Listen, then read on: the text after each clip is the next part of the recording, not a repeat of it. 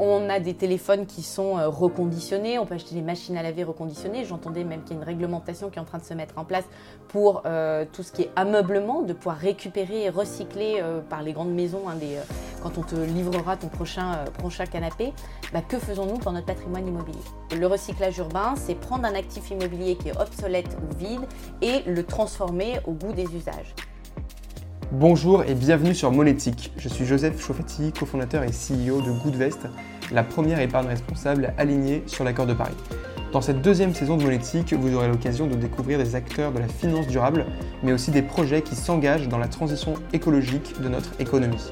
Parler d'enjeux complexes de manière pédagogique et sans filtre, c'est le défi qu'on se fixe avec notre podcast Monétique. Bienvenue dans la nouvelle saison du podcast Monétique. Dans le premier épisode de cette saison 2, j'ai eu l'occasion de discuter avec euh, Léo Lemordant, qui est le CEO de Enerfip. Euh, on a pu parler de, crowdfunding et impact et euh, de financement d'énergie renouvelable. Aujourd'hui, je reçois Mathilde Krieger, qui est, qui est, la directrice générale de Novaxia Investissement. et on va parler en particulier d'immobilier responsable et de, de recyclage urbain. Donc euh, bienvenue, je suis très content euh, que tu aies accepté cette invitation. Bah, merci, merci de, me recevoir euh, cet après-midi. Avec grand plaisir. Est-ce que tu peux commencer par nous parler un petit peu de, ton parcours? Comment tu es arrivé, comment en es arrivé là chez, chez Novaxia? Oui, avec plaisir. Donc bah, Mathilde, moi j'ai 35 ans et donc je viens du monde de la banque privée. Euh, donc j'ai commencé dans, la banque privée avec un master en, gestion de patrimoine. Euh, j'ai eu la chance après de, rejoindre euh, les équipes et faire du, B2B et de rejoindre la Française, qui est un groupe d'immobilier et notamment très réputé sur les SCPI et ensuite de rejoindre un réseau de conseillers en gestion de patrimoine pour faire la sélection des produits, et ce qui a permis de connaître à la fois les attentes des clients investisseurs et les attentes des conseillers en gestion de patrimoine et enfin de rejoindre un beau groupe engagé, euh, Novaxia Investissement, maintenant il y a un peu plus d'un an. D'accord, et donc Novaxia Investissement, on, le disait au tout début, euh, juste avant d'enregistrer le podcast, c'est environ une soixantaine de personnes là actuellement Exactement, oui, c'est même euh, presque 70 personnes qui œuvrent au quotidien chez Novaxia et Novaxia Investissement. Depuis combien de temps et vous gérez combien à peu près aujourd'hui? Alors, Novaxia, le groupe Novaxia existe depuis une quinzaine d'années et a, sur, euh, a commencé euh, à Strasbourg avec une, une, opération de recyclage urbain. On va en parler tout à l'heure, de transformer euh, une ancien, un ancien bureau en, logement. et aujourd'hui, donc on est 70 collaborateurs, on pilote 50 projets de transformation, donc d'actifs immobiliers obsolètes et qu'on transforme en logement. C'est à peu près 2,5 milliards d'opérations pilotées. pilotées. Très bien, félicitations. Euh, donc chez Novexia, vous proposez des SCPI, d'immobilier de la pierre papier. Euh, est-ce que tu peux nous expliquer un peu de quoi il s'agit, comment ça fonctionne euh, concrètement? Bien sûr. Alors en fait, il y a plusieurs manières d'investir en immobilier. Euh, on connaît, et d'ailleurs c'est un des placements préférés des Français, c'est souvent l'immobilier, avec l'assurance vie, il y a l'immobilier et l'immobilier physique, où on investit euh, en prime, et ça c'est très français d'ailleurs, hein, d'investir pour sa résidence principale en immobilier résidentiel. Mais on peut également essayer euh, investir sur l'immobilier de bureau, de commerce ou autre même de l'immobilier résidentiel à travers des sociétés. Donc là, il y a plusieurs véhicules qui existent et ce qui permet notamment aux, clients investisseurs de pouvoir investir avec des tickets d'entrée qui sont plus raisonnables. Euh, à, la hauteur de ce qu'ils peuvent euh, épargner, de mutualiser et diversifier euh, les risques et d'avoir finalement un investissement sans tracas. Alors il y a plusieurs typologies de possibilités d'investissement, soit via des sociétés civiles de placement immobilier qui ont donc maintenant qui sont un gros marché, un peu plus de 70 milliards de, SCPI sur le marché. C'est euh, moi je, qualifie souvent la, SCPI, c'est comme si on voulait acheter euh, tous les deux euh, un immeuble et puis on se dit bah tiens demain c'est bien mais on a un seul, une seule opération, un seul, un seul locataire. On a envie de se diversifier, mutualiser, donc on fait de l'appel public à l'épargne. Ça veut dire qu'on se réunit à plusieurs pour acheter une opération. Donc ça, c'est un, des premiers euh, véhicules qui est très plébiscité parce qu'il y a des collectes très importantes. Donc c'est une possibilité. Généralement, on vient acheter plutôt du bureau et du commerce et pour avoir de la rentabilité, donc des rendements, des, euh, des dividendes qui tombent tous les trimestres. Et puis après, il y a d'autres possibilités et c'est là où on peut allier euh, la magie de la fiscalité de l'assurance vie et de l'immobilier puisqu'on peut investir aussi en immobilier dans les contrats d'assurance vie. Et là, on utilise souvent les sociétés civiles euh, qui investissent elles-mêmes, soit sur du bureau, du commerce ou, euh, par exemple, dans le cas de Novaxi Investissement, plutôt sur l'immobilier euh, résidentiel. Et ce qui permet à, aux clients investisseurs d'avoir tous les atouts de l'immobilier. notamment ben, le placement avec un risque qui est plus limité qu'un risque avec une volatilité action, mais également d'avoir la liquidité que l'on n'a pas quand on est en direct ou qui est un peu plus euh, limité. Très clair, je comprends, je comprends bien. Euh, du coup, voilà, on va rentrer dans le vif du sujet euh, maintenant. On ouvre le capot, le moteur Exactement. les la particularité de Novaxia, c'est de s'intéresser à l'obsolescence immobilière. Donc, on parle souvent de l'obsolescence programmée pour les, pour les appareils tech, donc ça, ça, nous rappelle un petit peu ça. on va parler de l'intérêt du recyclage urbain.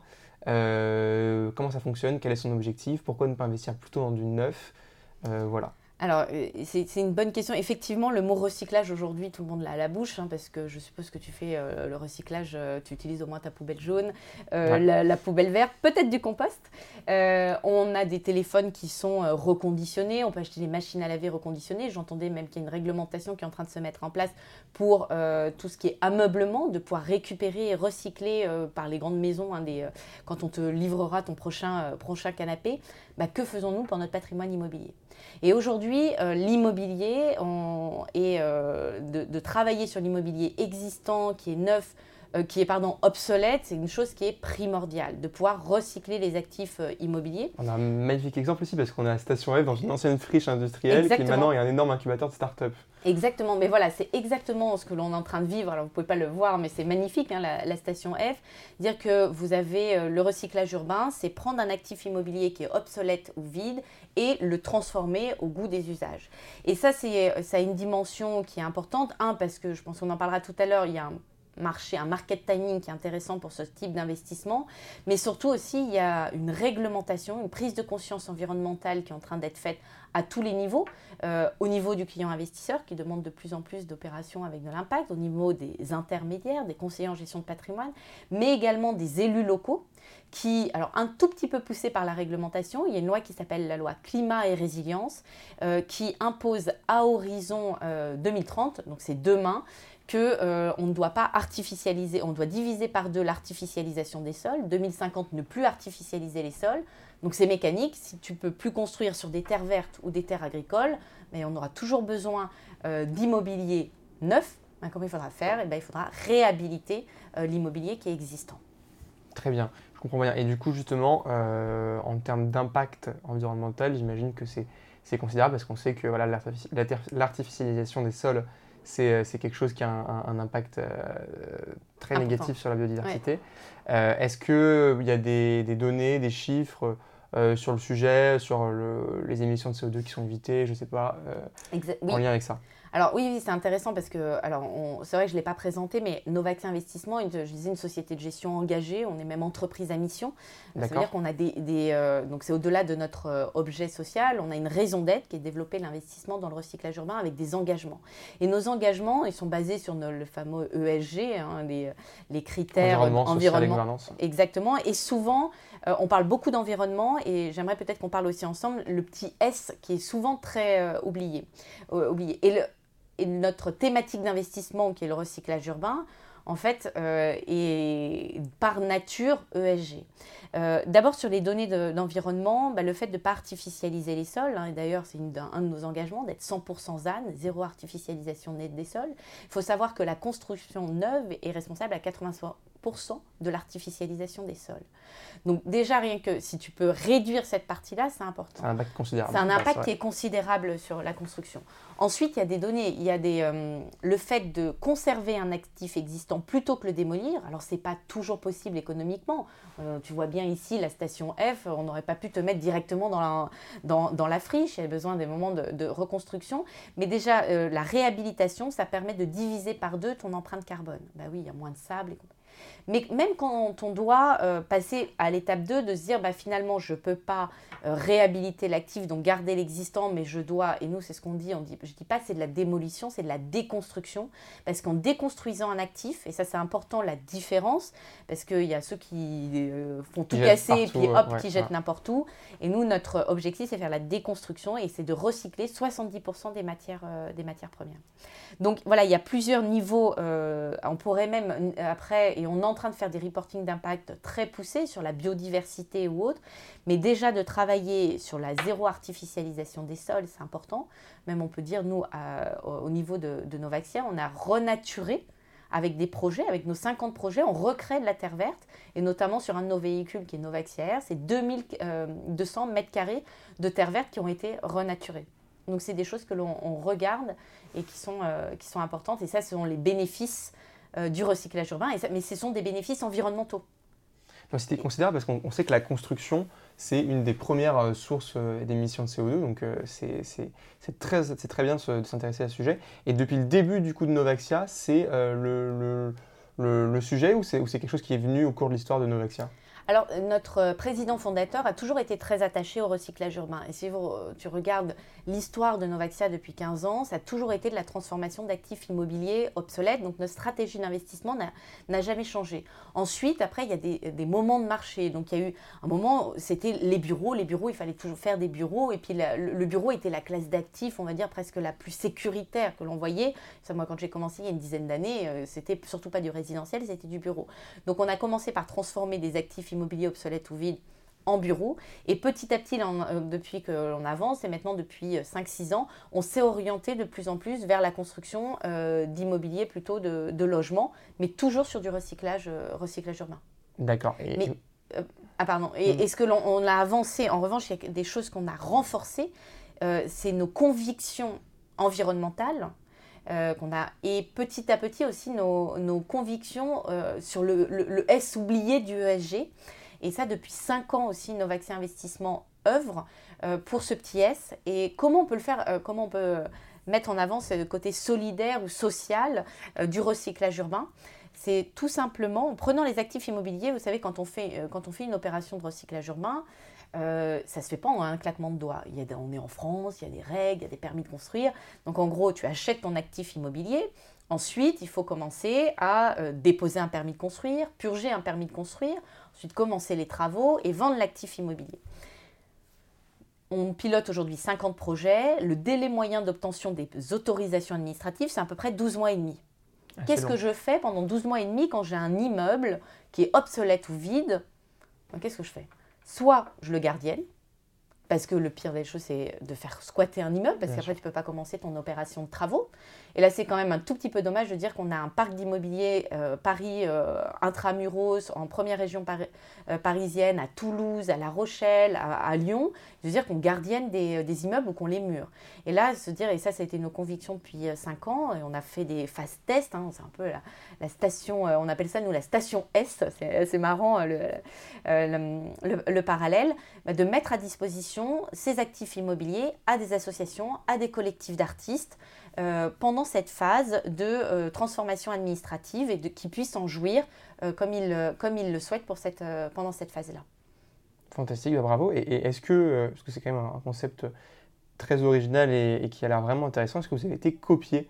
Est-ce qu'il y a d'autres SCPI qui, qui, ont copié votre concept de recyclage urbain ou vous êtes, vous êtes les seuls à le faire en France? Alors, pas sur, euh, pas sur des fonds grand public, et euh, aujourd'hui euh, accessible à tous, et c'était notre volonté chez Novaxi Investissement, c'est que tout un chacun puisse euh, investir dans le recyclage urbain. Après, il y a des fonds plus institutionnels euh, qui le font, ou qui le font même pour l'État, pour la Caisse des dépôts, et là qui investissent euh, l'argent, par exemple comme Action Logement ou autres, qui font du, recyclage urbain. Et je ne souhaite qu'une chose, c'est qu'il y ait de plus en plus de monde sur ce marché-là, parce que ça veut dire aussi qu'on aura une finance plus vertueuse et plus, plus verte sur l'immobilier. Bien sûr. Très bien. Alors justement, on a commencé à en parler rapidement. L'impact du Covid. Euh, on a vu euh, pendant l'année 2020 euh, les bureaux se, vider. on avait vraiment, voilà, il y, a plusieurs SCPI qui ont, perdu de la valeur parce que les, sûrement que la valeur des actifs immobiliers bureaux ont perdu de la valeur suite à cette, à cette crise, suite au, télétravail qui, qui s'est quand même démocratisé. même si le présentiel reste quand même la norme, on a l'impression. On préfère se voir. Voilà, on préfère se voir. C'est ce qu'on fait pendant, ce podcast. Quelles, quelles, ont été les conséquences pour vous de, de, cette, crise? Alors, c'est vrai que la crise a été un tournant dans l'immobilier, parce que, alors moi, ça fait qu'une petite dizaine d'années que je travaille dans, dans l'immobilier, on s'est toujours dit, le bureau sera un modèle le plus résilient. Et là, on l'a vu, vous imaginez, on se remet un an, on n'a pas envie de s'en souvenir, mais un an et demi auparavant, euh, et moi, je, me souviens, on partait euh, dans mon ancienne société, euh, la tour sur le bras, on avait commandé des taxis, on envoyait nos 80 salariés chez eux pour, pour travailler en 100%, 100 télétravail, qu'on était une société qui faisait jamais de télétravail. Donc ça a été vraiment un, tournant. Déjà, ça a été un tournant sur le marché du bureau. Euh, puisque bah, tout s'est arrêté pendant un an. La demande placée a, été divisée par deux. Les entreprises n'ont pas relancé des projets parce qu'ils étaient en attente de savoir ce qu'ils allaient faire. Puis ensuite, il y a de dire, bah, maintenant, on se remet en, présentiel et quel va, quel va être l'impact du télétravail Et ça, c'est la grande question. Alors, vous lisez beaucoup, le bureau est-il mort ou pas? Non, le bureau n'est pas mort.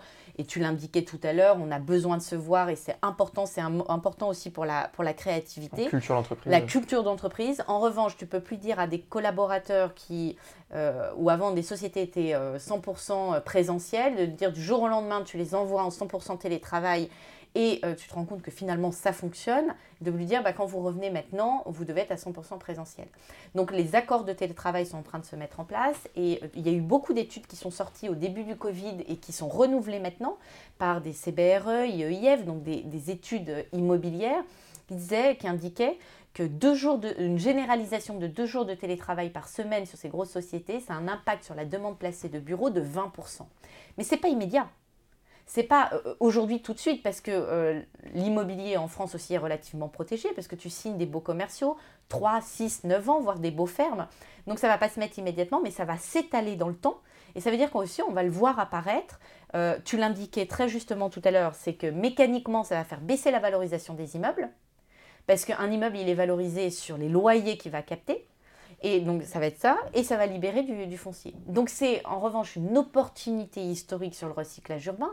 Euh, et là c'est presque un alignement de planètes, parce que au niveau de l'investissement, ça veut dire que des bureaux euh, vides et obsolètes, un, il y en a de plus en plus. Il y avait 4 millions de mètres carrés placés de bureaux vides avant la crise, sur, rien qu'en Ile-de-France. 4 millions, c'est en Ile-de-France, c'est gigantesque. C'est gigantesque déjà en, en Ile-de-France. Sur Paris, il y en a également et sur Paris, mais le, taux de vacances sur Paris, il est aux alentours de 3% donc aujourd'hui. Mais le taux de vacances, rien qu'en Ile-de-France, a doublé en deux ans. Ce qu'on n'avait pas vu. Alors, c'était un marché qui était euh, relativement tendu, mais il faut savoir aussi qu'en Ile-de-France, on a un parc d'immobilier de bureaux. Euh, alors, euh, dire 30 ans, c'est très jeune pour nous, 40 ans, c'est aussi très jeune pour nous, mais pour un immeuble de bureau, c'est complètement rincé le parc d'Île-de-France, et d'ailleurs il suffit de, regarder, hein, de lever, euh, on le voit. et quand tu vois autour d'ici, on se disait, mais on, se faisait la réflexion en arrivant, on disait, mais il y a du recyclage urbain euh, partout à faire euh, ici. C'est que 50% du parc en Île-de-France est obsolète soit une obsolescence énergétique, environnementale, soit architecturale, et là on le voit bien euh, dans le, dans le, quartier, ou après, euh, bien sûr, technique, en termes, quand tu fais du télétravail, on fait du flex office, on n'utilise pas le marché euh, du bureau de la, même manière. Donc en fait, c'est une vraie opportunité de marché parce que ça permet d'avoir de plus en plus de bureaux qui sont vides. Et ben, s'il y a plus de bureaux vides, ben, mécaniquement, ça crée une décote à l'acquisition. Et en revanche, ça euh, l'investissement, la crise de Covid dans l'immobilier résidentiel et notamment les grands investisseurs institutionnels sont sortis du bureau pour se mettre sur le résidentiel, pour se protéger un petit peu de ce qui pourra se passer potentiellement à l'avenir dans, du bureau. Très intéressant. Euh, est-ce qu'on peut maintenant creuser un peu plus sur quelques, quelques projets euh, de recyclage urbain que vous avez fait Est-ce que, est que tu peux me parler de, quelques exemples qui te tiennent à cœur et, me parler un peu de ces projets que vous avez chez Novaxia? Bien sûr, alors avec plaisir. Alors il y a des, projets emblématiques. Euh, un projet très emblématique, c'est le 20e arrondissement de Paris. Euh, alors, on n'investit pas qu'à Paris, hein, mais c'est aujourd'hui là, enfin Paris et Île-de-France, c'est là où il y a un marché de bureaux euh, le plus obsolète et une demande, une pénurie de logement qui est extrêmement importante, mais on, est en train de se diversifier également dans les grandes villes de province. 20e euh, arrondissement de Paris, c'était euh, un immeuble, donc vous allez rue Planchat, euh, un, ancien immeuble de, bureaux qui était devenu complètement obsolète et que nous avons transformé une trentaine de, logements. Et c'est pourquoi c'est un, actif emblématique? Emblématique puisque c'est en janvier dernier, le 19 janvier dernier, c'est là où nous avons réuni la ministre du Logement, la ministre de la Transition écologique et quatre assureurs pour euh, lancer euh, la, la, SC Novaxière, qui est un fonds d'immobilier euh, résidentiel et responsable qui est issu du recyclage urbain, donc qui est éligible à l'assurance vie, lancé dans cet actif immobilier qui était très représentatif de ce que l'on pouvait faire en recyclage urbain. Alors ça, c'est, on ne fait pas que des programmes Paris Intramuros, on travaille beaucoup aussi, que ce soit Boulogne, Clichy, sur des, des opérations, et il y a des opérations aussi qui nous tiennent à cœur parce qu'on on a pu vraiment faire toute la magie du recyclage urbain. Déjà, euh, les bénéfices environnementaux. Je prends un exemple à, Boulogne où on est en train de recycler un, immeuble. On va être 100% ZAN, de pas artificialiser les sols. Et là, on va pouvoir aussi, on a mis cet immeuble à disposition d'une association qui s'appelle les Hôtels Solidaires, qui euh, historiquement euh, euh, allait rechercher, récupérer les viennoiseries des, hôtels pour les redistribuer dans des personnes qui étaient en, difficulté et qui aujourd'hui aussi un peu se sont transformés sur leur modèle et qui maintenant recyclent les draps d'hôtel des, des mêmes hôtels qui leur donnaient les, les viennoiseries et qui fait des ateliers de couture pour réinsérer des personnes en, difficulté. Et j'aime bien ces exemples parce que ça montre, enfin moi c'est quelque chose qui, c'est pour ça que j'ai rejoint Novaxi Investissement, c'est pour ce, cette vraie dimension euh, d'investissement euh, responsable et c'est là où la magie de l'immobilier aussi, c'est que bah, je t'invite à venir euh, faire un tour sur les actifs et qu'on puisse les voir et même que les épargnants puissent voir toutes ces, toutes ces actions qui sont, qui sont mises en place. Bah, c'est une parfaite transition pour ma question suivante. Est-ce que du coup les épargnants qui, sont, qui sont clients de Novaxia, est-ce que, déjà c'est important pour eux de, de, savoir tous les efforts que vous faites pour, l'environnement? Est-ce qu'ils sont demandeurs de suivre euh, l'avancée des projets, de suivre ces initiatives euh, solidaires que vous avez? Et, euh, comment est-ce que vous faites du coup pour, pour les faire suivre? Alors oui, de plus en plus. Et, ça c'est chouette, je trouve, parce que dans, en 10 ans, la transparence de l'information a vraiment évolué. Pas pour tout le monde. Hein. Ah oui, alors peut-être pas pour tout le monde, mais en tout cas, et, et c'est une chose moi, qui me tient vraiment à cœur, c'est de pouvoir montrer ce que l'on peut faire. Et d'ailleurs, euh, quand on consulte nos, parce qu'on fait des reportings trimestriels, on euh, présente l'ensemble des actifs immobiliers que, que l'on acquiert, les actions qu'on va mettre en place. Et il n'y a pas plus tard que, que trois semaines, bah, on, a, on avait réalisé avec quelques clients investisseurs et intermédiaires un bus tour. Et je t'invite avec grand plaisir, si demain on, on peut le, le, faire ensemble, si les conditions sanitaires de, nous le nous, le, nous l'accorde, de dire bah, venez voir les opérations. Et il n'y a rien de mieux que, euh, que d'aller les voir, de rencontrer. Et là, on a voulu mêler à la fois bah, la performance financière, de montrer, parce que le recyclage urbain, c'est vertueux, ça permet d'aller chercher de la performance. Sur Novaxiaire, on va chercher 5% de performance avec un risque, un SRRI à 3 sur 7. net de frais Net de frais, avec un risque limité à 3 sur 7. Mais il y a toute cette performance extra-financière de dire, bah, euh, montrons, parce qu'aujourd'hui on est un peu à l'heure aussi un peu du greenwashing. Tout le monde ah bah s'estime green et tout ça. Mais avec l'immobilier, c'est bah, venons, euh, voilà, si je te dis qu'on renature, bah, viens voir euh, l'opération.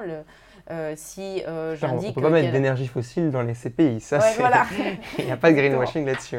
Non, non, et c'est là l'avantage de, de l'immobilier. Alors c'est bien sûr validé par des labels. Il y a le label ISR, le label Finansol qui valide la, la partie solidaire mais c'est euh, la transparence. Alors nous, on va aller même plus loin, donc c'est du reporting d'impact. Euh, et on est même en train, livre, je te livre même les secrets, hein, parce qu'en cours, euh, de refondre notre site internet avec les équipes ESG avec qui tu as pas mal échangé avant de, référencer les, véhicules, pour dire bah, que tout un chacun puisse aller voir les opérations, de faire une carte interactive et d'avoir ces reporting d'impact sur, sur des différentes opérations. Très clair. Très bien, alors c'est pas encore référencé, mais on, y, travaille. Euh, c'est un sujet de 2022 pour nous euh, chez Goodvest, du coup, d'intégrer l'immobilier, parce que c'est une demande clairement de nos clients. Et, euh, c'est vrai que la démarche de Novaxia là-dessus, sur les, sur les questions environnementales et sociales, est, vraiment intéressante et on la trouve vraiment intéressante chez Goodvest. alors maintenant, maintenant pour finir cet entretien, on, aime bien finir par quelques questions bonus. Alors là, une question ah. qui est, qui est d'actualité, c'est hier, hier soir, on a organisé un webinaire euh, qui, était intitulé Elles investissent. Euh, donc j'ai eu l'idée d'organiser ce webinaire quand je me suis rendu compte qu'en fait, euh, parmi nos, clients, on a 23% de clients qui sont des femmes. D'accord. Donc c'est quand même assez surprenant et j'ai échangé avec, avec d'autres boîtes d'investissement comme Lita.co que, peut-être que tu connais, qui fait du crowdfunding equity et qui a été créé par Eva Sadoun, qui est aussi une figure féminine de l'investissement et de la finance en France. et du coup, je demandais chez Lita.co, est-ce que vous avez après le même chiffre que nous Ils me disaient, on n'est vraiment pas loin, enfin, on a 30% de femmes, donc donc c'est vraiment, vraiment un, vrai problème. Et donc c'est pour ça qu'on a organisé ce webinaire pour, qui est disponible en replay sur YouTube pour euh, parler de l'investissement au féminin. Et, euh, et, on, en traitant ce sujet, du coup, on a eu aussi Maëlle Caraveka, qui est une, la, fondatrice en mm. privé, qui, euh, qui, nous a dit bah, écoute, chez les CGP, c'est pareil, on a 10% des CGP qui sont des femmes et souvent elles sont associées à des hommes. donc, est-ce que tu peux me parler un peu de ton expérience en tant que femme dans le monde de la finance en France? Alors, c'est vrai que dans le monde de la finance, alors les choses changent et bougent, hein, mais je vois des. On a, les, les, femmes sont souvent sous-représentées. Euh, je, peux reprendre, je rejoins les chiffres de Maëlle, hein, parce que donc moi je, travaille dans le monde des, conseillers en gestion de patrimoine depuis maintenant euh, plus d'une euh, dizaine d'années, et ça être 10% de, 10 de femmes. Alors ça augmente légèrement, mais aujourd'hui je vois même sur des postes de direction de moins en moins. Alors on a chez Novax Investissement, on a une vraie parité à 50-50, mais il y a un travail à, réaliser. Après, je suis pour la méritocratie, hein, bien sûr, c'est de, pouvoir accéder à ce, ce type de poste, mais il y a voilà, toute une démocratisation aussi peut-être de, la finance à, réaliser auprès des femmes. Alors j'ai eu la chance d'être invitée aussi dans une, dans une émission Femmes à la Une, euh, où on, échangeait sur ces, euh, sur ces thématiques euh, aussi, de, de, pouvoir avoir de plus en plus de femmes dans, dans la finance. On commence à le voir, mais c'est le début. Attention, on arrive. Hein. Mais est-ce que tu, comment, comment tu as fait pour en arriver à ce poste aujourd'hui, quand on voit que c'est si compliqué pour les femmes de, de monter en finance, par exemple? Alors, euh, après, moi, je, pense que j'ai eu aussi un petit peu de chance et des, des euh, saisir aussi quelques opportunités. saisir, ah oui, alors après, on s'est dit de saisir les, les opportunités. ouais, la, chance se provoque, effectivement, mais de, de, saisir les opportunités. Et après, et c'est marrant parce qu'à chaque fois, je disais avec mes homologues masculins, c'est que moi, je dois d'abord montrer que je suis compétente. Je dois d'abord faire de la technique et ensuite, après, je peux être sympa et compagnie. Alors que, euh, et là, je parle vraiment dans, notre milieu ou euh, sur la partie conseil en, gestion de patrimoine, euh, sur les, vendeurs institutionnels ou hauts des sociétés de gestion, les garçons ont une approche un peu différente. C'est d'abord être la, sympathie et après on voit la, la, technique. Voilà, nous on doit redoubler, j'estime aujourd'hui qu'on doit encore redoubler d'efforts et d'être techniquement bonne et après pouvoir euh, bah, que ça, se passe après euh, dans les, dans les relations commerciales. Ok, et euh, est-ce que tu as des projets pour, pour Novaxia dans les, dans les mois, années à venir Sur quel sujet vous, vous aimeriez aller Peut-être que vous ne faites pas aujourd'hui Alors, on, a des projets, toujours, nos grands projets, c'est vraiment cette... Je, je, suis désolée, mais je, me répète sur ce ESG et ce S parce que ça nous tient vraiment à cœur. Et, et, et notre projet, et on va l'annoncer très prochainement au mois de février, c'est de poursuivre, on fait des occupations temporaires, donc mettre à disposition ces, ces locaux euh, euh, vides pendant des, durées, à peu près 12 mois des associations, on se dit mais est-ce qu'on ne peut pas faire plus? Et notamment par le, véhicule Novaxiaire, on a 5% de la poche qui est alloué à des actifs 100% solidaires. Et là, notre volonté, c'est d'ouvrir euh, des... c'est pour ça que nous, chez nous, dans notre code, dans notre code en interne, c'est les stations S, des stations solidaires, pour pouvoir venir incuber, prêter des actifs immobiliers à des loyers très modérés, à des associations, à des collectifs d'artistes pour qu'ils puissent pérenniser aussi leur modèle. C'est euh, sûrement aussi des, associations qu'on rencontre et on a la frustration de dire bah, il faut vous déplacer dans un autre lieu et de dire bah, là de pouvoir leur offrir un, lieu de rencontre où on puisse avoir, euh, comme ce que tu as ici à la station F, un lieu, tu me disais, de, synergie euh, pour travailler ensemble. Et on devrait faire l'acquisition de ce premier euh, actif immobilier, cette première euh, station S entre guillemets, euh, d'ici le mois de février, Paris Intramuros. Donc j'espère que tu... Paris Intramuros. Et Paris Intramuros. visiter. Et que tu seras voilà, notre invité avec grand plaisir. Très bien, bravo vraiment pour ce, pour ce projet. et enfin, dernière question, est-ce qu'il y a quelqu'un ou, un sujet dans lequel tu aimerais qu'on traite pour le prochain épisode de, monétique?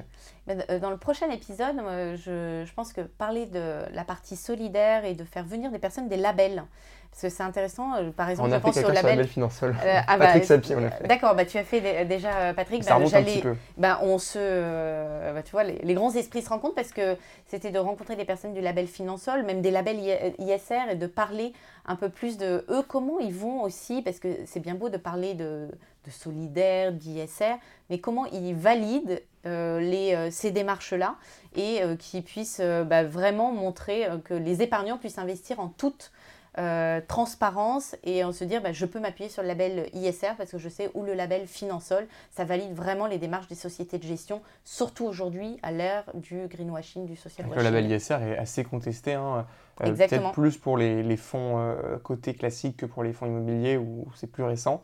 Mais d'ailleurs, il, est en pleine, euh, il est en pleine refonte, tandis que le label, label Finansol, pour le coup, euh, est extrêmement exigeant. Et euh, d'ailleurs, il y a beaucoup, hein, très compliqué à obtenir et très compliqué à garder en plus. Exactement. Il y a des audits, et là, Novaxier a cette double labellisation. On a des audits à la fois une fois par an hein, sur ces doubles labels, et puis nous, on a aussi l'audit de la société de gestion en tant qu'entreprise à mission. Vous avez un audit aussi pour valider que nous respectons nos, nos différents engagements. Tout à fait. D'ailleurs, on sait très bien parce que Goodvest, c'est aussi une société à mission. Euh, et on se rejoint euh, sur ces beaux Et d'ailleurs, on est B Corp pending depuis peu, donc on va essayer d'être labellisé B Corp. Je ne sais pas si c'est quelque chose que vous visez chez Novaxia ou pas. Pas encore, mais on peut y réfléchir. Très bien. Euh, écoute, merci, merci beaucoup Mathilde pour, merci à toi, pour ta participation. je suis sûr qu'on aura l'occasion de se recroiser et, et, et peut-être même de permettre à, à nos épargnants d'investir dans ces magnifiques produits d'investissement qui ont un impact environnemental et social sur l'immobilier en France. Avec plaisir, puis à bientôt pour visiter des opérations ensemble. Merci d'avoir écouté cet épisode de Monétique, le podcast de la finance durable et éthique. Si l'épargne responsable vous intéresse, n'hésitez pas à visiter le site goodvest.fr. Vous pouvez retrouver Monétique sur goodvest.fr slash monétique, ainsi que sur les plateformes de streaming Spotify, Apple Podcast ou Deezer.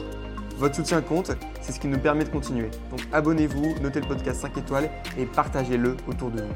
Enfin, ce podcast doit être collaboratif, alors envoyez-moi vos idées de sujets et d'invités à monétique.goodvest.fr. Nous revenons dans deux semaines avec un nouvel épisode. A bientôt sur Monétique.